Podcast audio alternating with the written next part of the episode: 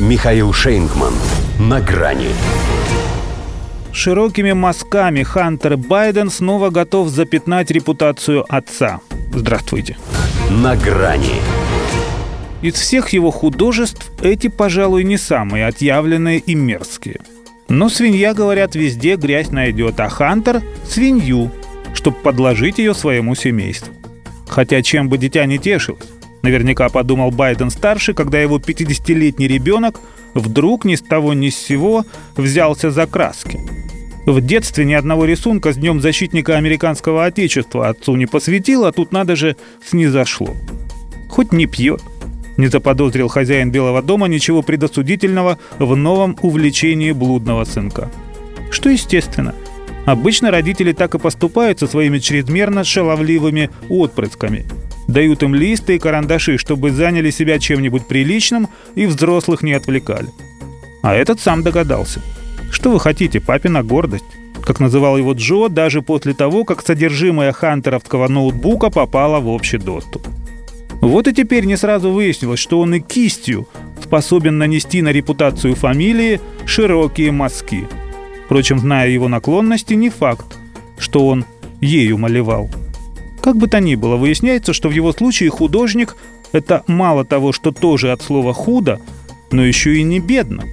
500 тысяч долларов планируют поднять владельцы галереи в Нью-Йорке на выставке продажи работ младшего Байдена. Казалось бы, как сказал классик, их ожидания – их проблемы. Но, во-первых, уже есть некий анонимный покупатель из крупного бизнеса, то есть торги – это только для того, чтобы его легализовать.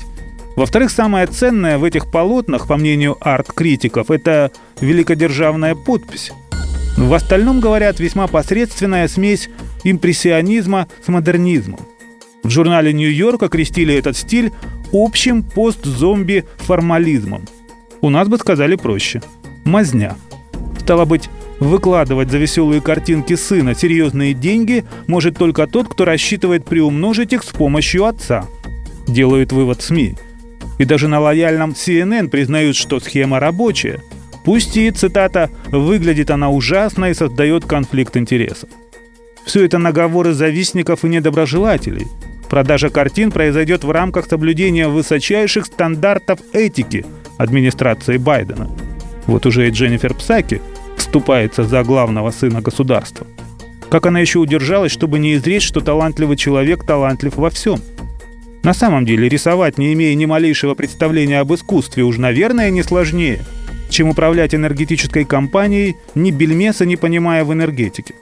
Кстати, как скорее не к стыду своему, а в оправдании признавался в своей книге сам Хантер, он ведь у них еще и прозаик, терпеливо сносил он все тяготы и невзгоды своего бестолкового присутствия в совете директоров буризма только потому, что ему нужны были деньги на наркотики. А так бы ни за что – папе поинтересоваться бы, а на что ему понадобились деньги теперь. До свидания. На грани с Михаилом Шейнгманом.